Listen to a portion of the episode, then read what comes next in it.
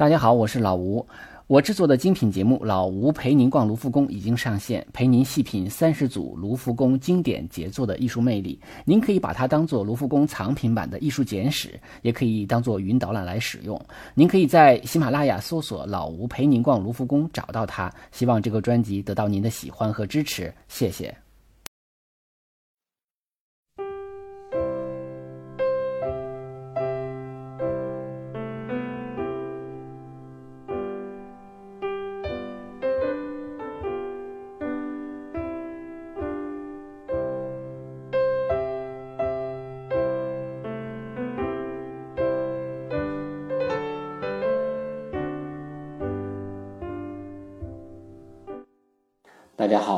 收听手机美术馆，我是老吴啊。大家也可以订阅微信公众号，也叫手机美术馆，里边会有更多的高清图片。今天我们要讲的画呢，可能对于一部分朋友来说比较小众。呃，今天这幅画，呃，是我最喜欢的画家，美国的画家叫爱德华·霍珀啊，他的这个代表作啊叫《夜莺》啊，莺呢是。啊，老鹰那个鹰啊，不是唱歌那个夜莺的莺，因为这个词啊也有翻译成夜游者，嗯，大概相当于咱们中国的这个夜猫子的意思吧。嗯，可能因为画中有一些人，呃，午夜时分睡不着觉，还到咖啡馆喝咖啡，感觉有点像夜猫子。但是如果翻译成夜猫子的话呢，这个画的意境就不对了。其实啊，翻译成夜莺或者夜游者都不错。呃，这幅画呢，尺幅稍微比较长一点啊，长是一米五十二点四，然后高是八十四公分。呃，它呢是收藏于呃芝加哥的这个芝加哥艺术学院美术馆啊。呃，我们可以提一嘴这个美术馆，这个美术馆呢是全美国第二大的美术馆，那仅次于纽约的大都会了。他呢收藏了很多的这个印象派的画啊，当然他也收藏了很多的文物啊，包括中国的文物也有。呃，他这个因为他是在芝加哥嘛，就是不属于东部，也不属于西部，它属于这个北部地区或者北部中北呃中中间的北部地区啊。嗯，这个挨这个密歇根湖。呃，这个芝加哥呢。这个艺术学院美术馆啊，因为它收藏的画很多很重要啊，又是全美第二大的，所以呢，它有很多的人啊，就是呃，就专门为了这个艺术馆专门去芝加哥哈。具体说就 是我啊，就是我非常呃想去看里边的很多的这个经典画作，其中就包括很多的美国的画画作啊，就是美国艺术的收藏地。啊，然后还有呃，我刚才讲的印象派，还有什么夏加尔等等等等吧，就是非常值得一去的地方。那么去这个里头，呃，很重要的一一幅这个镇馆之宝，就包括我们今天讲的霍珀的这个夜莺。呃，这个霍珀啊，他是美国画家啊。之前我们讲的可能什么意大利的、法国的，大家之前的啊艺术的中心可能是在这个欧洲啊，但是到了。二十世纪以后啊，这个艺术的中心逐渐向美国在转。那么后来的，呃，尤其是现代艺术哈，这个纽约成了又一个现代的一个艺术中心了。呃，但是呢，霍珀画的画呢，它不是现代，它属于这个比较具象的绘画啊，所以它还属于一个传统艺术。呃，我们可以从他的这个生平呃简单讲起，他生于一八八二年。呃，他的父母都是浸信会的教徒啊，所以呢，就是浸信会其实就是清教徒的一呃一种吧，啊，就是讲究生活比较简朴的那种啊。他呢是应该是二十世纪美国的一个很著名的一个写实主义的画家，就是他的画没有看不懂的啊，全都是有人有风有有有城市风景有具体的东西，没有像后来的安迪沃霍或者是甚至是。啊，波洛克那样的画家，抽象表现主义不是那样的啊，那那个可能更代表美国的，就是波普艺术或者是抽象表现艺术啊，抽象表现主义。但是霍珀呢，他恰恰是一个写实而呃著称的，他经常画这个美国的小镇生活，还有大城市的生活。但是他的场景中都透露出一种非常独特的气息啊，就是一种比较寂寞的、比较孤独的一种气息。他年轻的时候也曾经三次游学欧洲啊，到了巴黎。呃，他自己是比较喜欢马奈的画啊，就是我们之前讲过马奈，嗯，特别有意思啊，因为马奈叫爱德华马奈啊，我们上次讲的蒙克叫爱德华蒙克，而他叫爱德华霍珀，我们可以组成一个爱德华系列了。嗯，但是这个霍珀的画呢，实际上看起来你可能会有一点点的。呃，心里有一点点的不适啊，不是因为他画的不好看，是因为它里边，呃，所营造出来的气氛是一个非常独特的一种气氛。他早期啊，他是一开始是父母想让他学这个插画啊，后来呢，他自己是想立志这个做一个专业的这个艺术创作者，也就是成为一个职业画家。但是他初期并不是很成功啊，他到法国学习，他也很喜欢法国的画家。呃，画作那个时候很流行的就是印象派嘛啊，然后现代的艺术也出来了，什么野兽派啊，什么什么，呃，这个后现后印象主义啊，就这些不同的画风啊，立体主义啊都出来了。但是，呃，那个时候其实美国也在探索自己的艺术，因为美国之前的艺术都是学欧洲啊，但是到了呃二十世纪初的时候，美国说我们要有自己的这个艺术。那么跟欧洲要不同啊，因为学欧洲的话，你是你画不过欧洲人啊，而且你是亦步亦趋的，你水平还不行。那么最主要的一点就是一个是艺术形式上，可能欧洲已经在向现代风转了，但是他们并没有向现代风转，而是说我们的绘画题材要画美国，要画美国的城市、美国的风景啊、美国的风情啊，因为具体的说叫一这个画要有美国味儿啊，所以这个时期其实。嗯，出现了一个呃叫垃圾箱画派啊，这个主要的领导画家呢叫罗伯特·亨利。那么其实有八个画家啊，那么这个他们主要是画一些美国的边边角角啊，就是画一些这个呃比较肮脏的城市街道啊，或者说是呃这个美国的一些这个写实的一些东西吧。因为画的这个东西呢。给人感觉好像都上不得台面啊，就就太街边的感觉了，所以被称为啊垃圾箱画派啊。但是呢，这个垃圾箱画派呢是美国的第一个具有自己风格的一个画派啊，二十世纪的第一个这样的一个画派。因为之前的画派还都是学欧洲的，那么这个时候他们开始找到自己了，但是他们的形式还是传统的。还是用传统的形式来表现，主要就是题材的不同。那么罗伯特·亨利呢？呃，这个学生就其中就包括这个霍珀啊，所以霍珀的画其实是有一部分来自于垃圾箱画派的一些他的这个创作思想的。嗯，在呃二十世纪三十年代啊，嗯，这个开始美国爆发经济危机啊，因为那个时期大家也都知道，之前是这个一战，后边又是二战。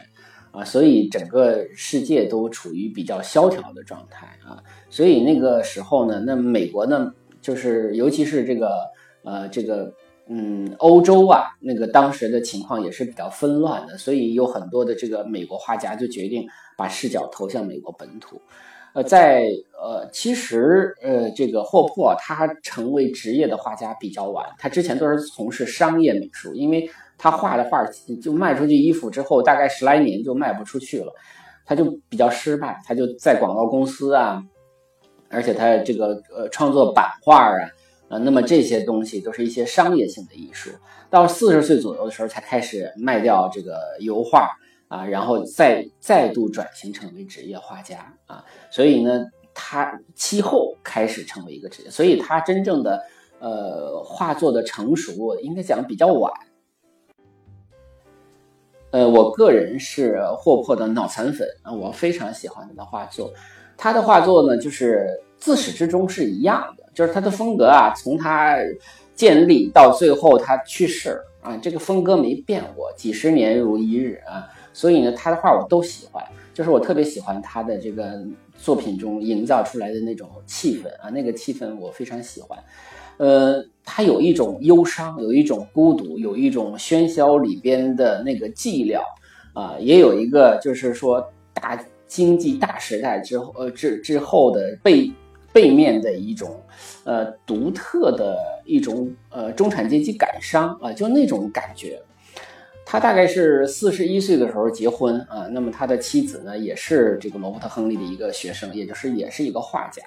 呃，他们俩特别有意思，他特别高，他一米九五啊，他的妻子可能连一米五都不到啊。但是这两口子呢，呃，虽然都是画家啊，然后这个他妻子帮他当经纪人，呃，更主要是当他的模特。他的大量的这个画中的女性的形象，其实都是以他妻子的啊约瑟芬作为模特的。但是这两个人感情不是特别好啊，经常吵吵闹闹啊，这个还动不动还打起来了，这个还动手啊，所以也有人说是霍珀是有家暴的嫌疑。嗯，两个人的这个纷争呢，很大一个原因就是霍珀特别不爱说话啊，是个非常沉默的人，就跟他自己画中的那些人一样啊，就不爱说话。然后呢，两个人的家庭生活不太和谐。那么霍霍珀呢，也瞧不起妻子的这个艺术能力啊。有的时候甚至因为开个车什么的啊，两个人也也吵啊。就是，但是呢，就是说，嗯，到了八十岁的时，八十多岁的时候，这个霍珀去世了没多久，其实他妻子也就去世了。两个人，你说，呃，感情虽然不好，但是也是一直相依相依相扶的这么一个呃一对夫妻吧。嗯，我们可以呃结合着这个画作啊来介绍。呃，这幅画叫《夜莺》哈，那么也当然也就是指。呃，深夜了，在是在一个夜晚，所以我们看到这幅画呢，就是一个美国的城市的一个街道。这也是霍珀不太一样的地方，就是他画美国，但是他很少画那种摩天大楼啊，画这个帝国大厦呀什么。他尽管他画的都好多也都是这个大城市，都是纽约哈，但是他只是画一些呃这个城市的呃街角啊，所以他的画中呢有很多特别经典的意象，比如说街道。啊，或者是马路啊，呃，还有窗啊，大量的使用窗门窗的这样的一些意象，呃，还有就是一些餐馆啊、咖啡馆啊，还有旅馆啊，就是人在旅途的那样的一个感觉，而且很多都是一些比较私密的一些呃场景啊，你比如旅馆啊，有的人可能就是甚至是赤裸着在这个旅馆里啊坐着或者站着等等。啊，有的时候还有办公室，那么这些呃场景可能都是跟城市生活有关系的。今天我们介绍的这个夜莺呢，它是创作于一九四二年，呃，那个时期呀，正好是二次世界大战时期啊。那么当然了，这个呃整个美国的气氛其实也比较紧张。呃，当然我们也不能把它完全放在时代的背景之中，因为它虽然是在那个时代中的，但是它的这个画作所营造出来的气氛，某种意义上具有普适性。呃，我们看到的是一个转角的，就是一个街角的这样的一个店啊，这个店呢是全都是玻璃窗，很大的一个玻璃窗带转角啊，但是这个店没有门啊，这个门呢不能说没有，只能说是没有在我们的画中出现。呃，所以看起来有个有点像什么，像一个水族箱，是吧？像一个养金鱼、养热带鱼的水族箱。那么没有门呢，它就有一种封闭的感觉，所以呢，也营造出了一种窥视的效果。也就是说，我们像站在画外这样窥视着这个店里边所发生的一切，或者说这个店里边的人啊。所以它它的店它的这个画呢，就是有很大的就特点，就是它有电影感。啊，有一种像电影的一般感觉，就我们有点像一个看电影的观众，在看着这里边的这几个主人公，在呃，好像要要有一个什么故事马上就要发生了啊。所以呃，BBC 的有个主持人在讲这幅画的时候，他就说他的呃画特别像一个故事的序曲啊，就故事马上就要展开了啊，就有这种感觉，而且呢还有悬疑性啊，这其实跟当时的呃文学也有关系。当时的电影、当时的文学都有很多的悬疑的啊，最著名的就是钱德勒的这个小说哈，那么也是有很多的这个悬疑的成分，而且在这个画面中，我们会看到表面上是非常深夜，所有人都不讲话是吧？平静的，但是内心这却感觉是充满着一种张力啊！而且我们从构图上来讲，我们看到这四个呃人物哈，呃这个三个呃顾客啊，一个店员，它其实都是位于整个画面的右侧，那么左侧基本上都是留白啊，呃其他已经关闭的这个店面还有大街。而这个大街，我们可以看到有个转角转到这个店的深呃右侧的深处了啊，所以你看不到，所以工人想象的空间很大，所以这个街道上也没有车啊，所以这个寂寥的这个气氛营造的非常的充分。我们看到这个画面非常简洁啊，就是呃哦，它因为霍普还有一个画，还有一个特点就是他画非常的质朴，非常的简洁。它基本上没有啊无用之物啊，而且甚至是有用之物，它也是能减则减。所以如果说这家咖啡馆是真正的咖啡馆或者餐馆的话，那也显得是过于的朴素和简约了啊。就是说真实中我们是找不到这么简单的一个咖啡馆啊，因为如果这样的话，就感觉这个啊缺乏一种生气啊。但是这就是霍珀的他的这个画作的一个特点。就营造了一种非常质朴的一种非常简洁的一种气质，但是他由这种简洁呢，哎，恰恰好好的营造了他所所想营造的一种气氛。所以我们可以知道，就是霍珀是一个比较善于做减法的画家。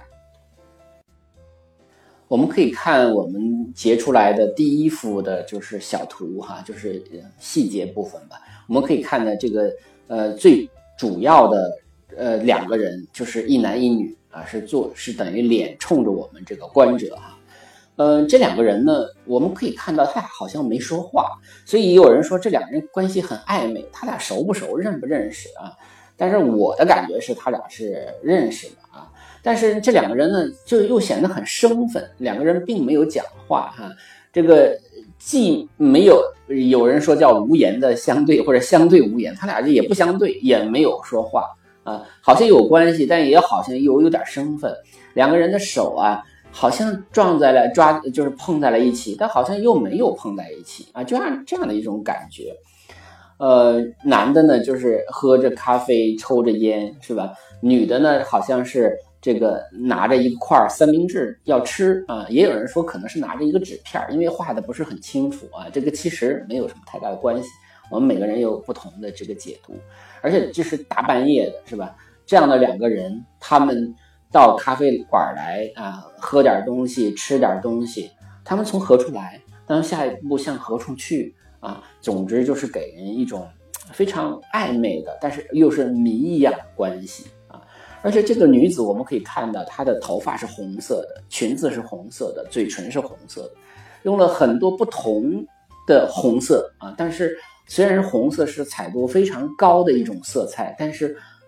这个并没有给我们这种很热烈的感觉啊。这也是霍珀的画的一个特点，就是他即便是画像阳光这样的东西，他也不会给你感觉很热，他他甚至会给你感觉很冷。他用这些色彩光线，他总能营造出一种清冷的那种感觉。而且我们在这个这。这最关键的这两个人中，我们会感到一种，呃，就是一种很特别的人物关系，叫我我我把它起个叫有人相伴的孤独。嗯，什么叫有人相伴的孤独？就是因为我们老说孤独的时候，你应该有个伴儿，对吧？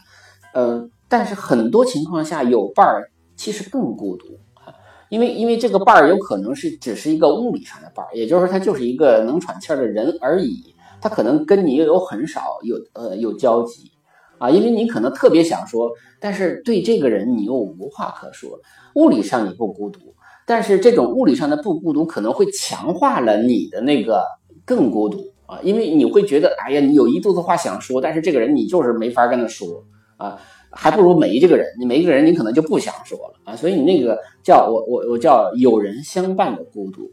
呃，在现实生活中，霍珀跟他的妻子的关系其实也有点像这两个人的关系，就是霍珀本身就不爱说话，他妻子又是一个比较热衷于就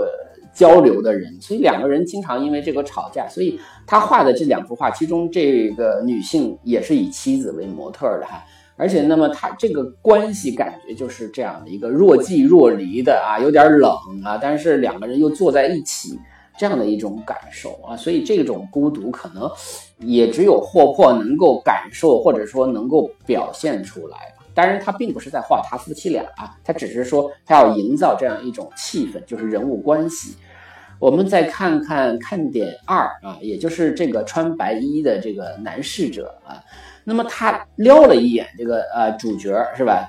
但是他就觉得对于这样的关系不太明确的这两个人，好像也有点见怪不怪啊。但是他做的什么工作呢？因为他的手被柜台挡住了啊，所以也失去了一个具体的情节，也制造了一定的悬疑的感觉。那么在他的后边，我们可以看到，就是。不是他本人的后背，应该是他的右侧，是吧？那么在画中是他的后边，啊，是两个金属的这个咖啡炉啊，这个呢是一个情节的场景的需要啊，其实也是构图的需要。两个咖啡炉和两个主人公正好处于逝者的两侧啊，它也是一种平衡画面的一个需要。而且呢，这个我们看到桌子上有纸巾盒、有盐瓶、有椒盐罐什么什么这些细节啊，也能体现出当时的一个气氛。就是说，它尽管简约，但是它的一些细节的东西还是有要让你去呃去捕捉，或者说在这样的一个肃穆的一个气氛之下，你还可以用这些细节来去呃想象一些东西啊，或者想象这个时代。我们可以看到，嗯，还有一个就是看点三啊，就是还有一个人啊，这就是一个独立的人啊，这个人是背对着我们，所以有的时候我们想，哎，就是有的好的演员哈，后背会说话啊，这个人呢，如果我们把它想象成一个舞台啊，或者想象成一个电影的话，其实这个人的后背就是会说话啊，就尽管他是一个，他脸完全是看不到的啊，但是。因为他和那个那一对男女之间，他其实也是一个呼应啊，也是一个对比啊，而且也是一个微妙的关系啊。就是说，它既是没关系的，它又是有关系的。从画面的这种逻辑上来讲啊，呃，一对儿和一个啊，正面和背面，然后呢，他们之间协作着，其实他们之间是可以互相看到的，所以它有这样的一个呼应的关系。那么这个人呢，其实就是营造出来一个叫无人相伴的孤独，这是我们传统意义上的孤独啊，就是物理上他也是孤独，他就是一个行之影单的这么一个人啊，所以他的位置呢，但是特别有意思，就在于他的位置其实又恰恰位于整个画面的比较靠中间的一个位置啊，所以这个人你不要看他好像没有脸，呃呃冲向我们，但实际上他可能也是。呃，他他的这个重要性呢也是非常重要的啊，而且还有人分析说，觉得有有一种可能，就是可以认为是一人分饰二角，就是是这个人呢可以，呃，一个人物理上孤独的时候，就一个人的时候，他是背对着我们；当他有了女友啊，或者说有一个伴儿的时候，他可以作为那样的一个角色啊。这个这个这种情况，其实在有一些画中也是。呃，可以这么理解，但是这就是一个呃非常主观的一种解读了哈，就是我们就这么一听嘛，我们还是认为就是呃不是不存在这样这样的一个关系啊。那么我们再看，其实这个房间的光非常亮啊，那么就和街的街道的那种暗也是形成了一个啊对比。而且这个室内的光呢，它的在屋顶部分，它形成了一个像三角锥子形的啊，就是非常凌厉的一种几何图形啊。这种也是在霍珀的画中是经常出现的啊，就是几何图形的光啊光影。那么这种光影呢，它其实在我们尤其我们有一个看点四的这个框，我们可以看到它其实也照亮了街对面的一家店铺。那街对面也是处理的非常非常的简单，就是什么东西都没有。就看到一个收银台，对吧？就那样一个小细节，那么当然它也形成了一个竖的三角的三角形的一个光影的这样的一个部分，所以光影的这种对比，其实也是这个霍珀的画中最常出现的一个场景。而且我们看到餐馆的牌匾上面有 Phyllis 啊这样的一个牌匾啊，有人说这个可能就是这个餐馆就叫 Phyllis 啊，呃，还有的。资料上说呢，说这个菲利斯就是一个雪茄的牌子啊，因为那个菲利斯旁边就是画着一个雪茄嘛啊，这个我觉得可能更对一些啊，因为它确实有雪茄的图案，而且呢，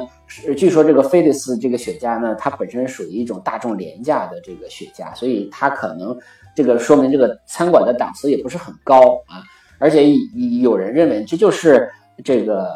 呃霍珀所住的这个曼哈顿的格林威治村的一处街景啊作为一个蓝本。当然了，不会那么完完全全的写实的，因为他霍珀的最主要，他不是为了呃去画一个就像印象派那样去画一个真实的一个场景，他主要还是要画自己内心的东西与啊现实中的场景的结合啊，这这是呃霍珀的一个特点。那么我们纵观这幅画啊，我们感觉这幅画最大的特点就是它特别的美国。但是它也不是很现代啊，因为后来我们刚才讲的波普主义啊，波普的这个艺术啊，呃，抽象表现艺术啊，已经呃后来慢慢就出现了。所以呢，从技技法的角度来，或者说艺术的形式的创新来说，它没有什么创新啊。但是呢，它就成为，但是它因为营造了一个非常具有美国式的那种呃呃独特的艺术魅力的东西啊，所以它反倒。呃，这个手法上不行，但是他成为美国艺术的一个大家啊，成为一个尤其是写实主义的一个大家。我们如果总结一下这幅画的话，我们会发现有几个特点。第一个特点就是疏离感和孤独感，就是霍珀画的里边画中如果有人的话，人是疏离的；如果没有人的话，呃，就是有人没人的话，他画的建筑啊之间也都是疏离的，就是这种疏离感很强。那尽管有人，但是他有人也孤独啊。他的画中的人基本上都不讲话啊，都是一种很沉默的状态，很很发呆、沉思啊，呃，或者说就是看着远方的风景啊，在那儿好像在那儿想什么啊，就是属于想法很多的。就是他画的画中的人都跟他自己很像的啊，就是那种呃，处于一个人的一个疏离感的状态。第二个特点，我觉得就是质朴和简约，就是他，呃，一方面呢是如实的去画这些街道，画这些风景、加油站、便利店、旅馆等等，但是他尽可能的去简化这个场景中的呃那些细节，他把很多的细节都给省略掉了，他把那些旁枝末节的东西都省略掉了，他重在营造一种很特殊的这样的一个气氛。第三个，如果我们总结的话，它的特点就叫电影感啊，就是它电影它的这个它受电影的影响很大，它反过来也影响了电影。呃，它的这个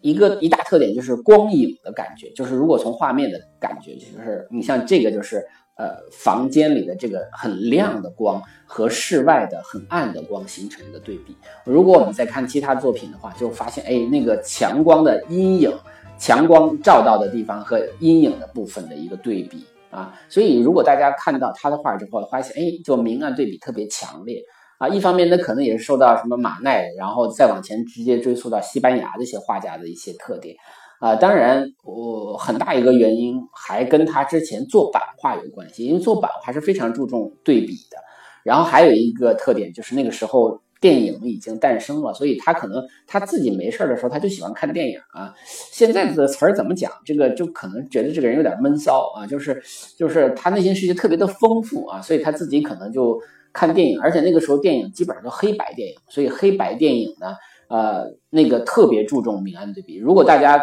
呃可以找一些老的那个呃好莱坞电影去看啊，就是尤其是黑白电影的时候，它那个质感是一定是要对比很强烈的。啊，所以黑白电影的呃拍法跟彩色电影拍法其实不一样啊。彩色电影的就是呃用色彩来找这个灰度，但是黑白电影一定是要用黑白灰这样的去找啊。所以它的你就拍照片也好，拍电影也好，都是手法都是很不一样啊。它是非常注重那种对比的啊。还有一个电影感就是来自于它的呃情节，就是它这里头你看，它有两个人，有一个人，有店员。它会有一种悬疑感，它会让你产生很多很多的这个想象，很多的故事。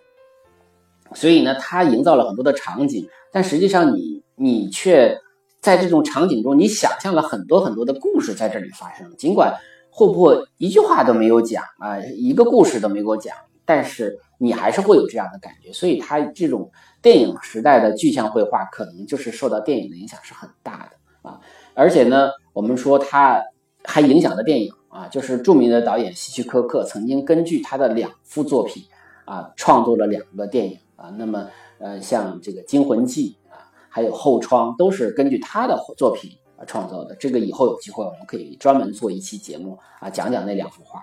啊。还有奥地利的呃这个导演呢，专门把他的所有的很多的画啊，很多的画还原成这个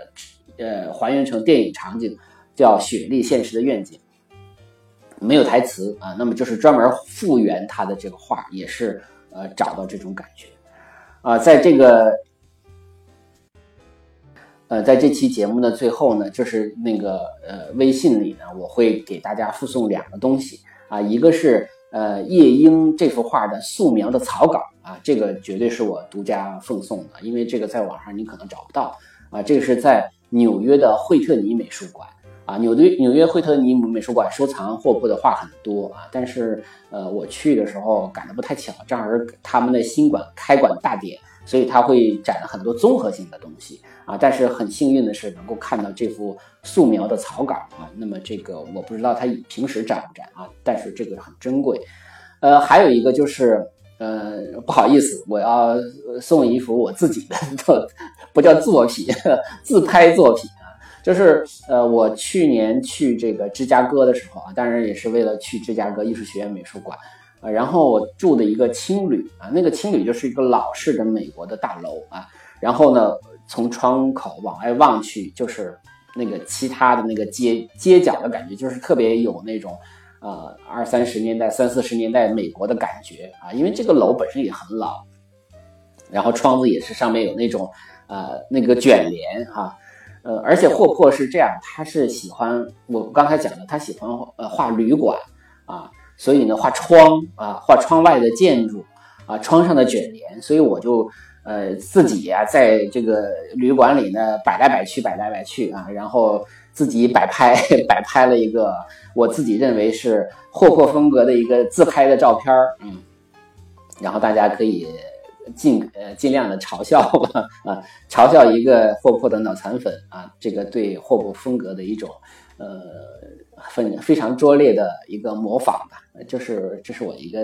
呃送给大家的一个算是笑料啊。然后这个呃这期节目就是这样啊，那么欢迎大家留言评论啊，点赞打赏或者转发朋友圈，跟更多的人分享。哦，说实话，这期节目我准备的是。呃很多啊但是因为这个这幅画和这个画家都是我特别喜欢的呃我实际上录完了之后我自己是很不满意的。不过就这样吧啊那么大家呃我希望大家能够喜欢这个画家嗯那就这样再见。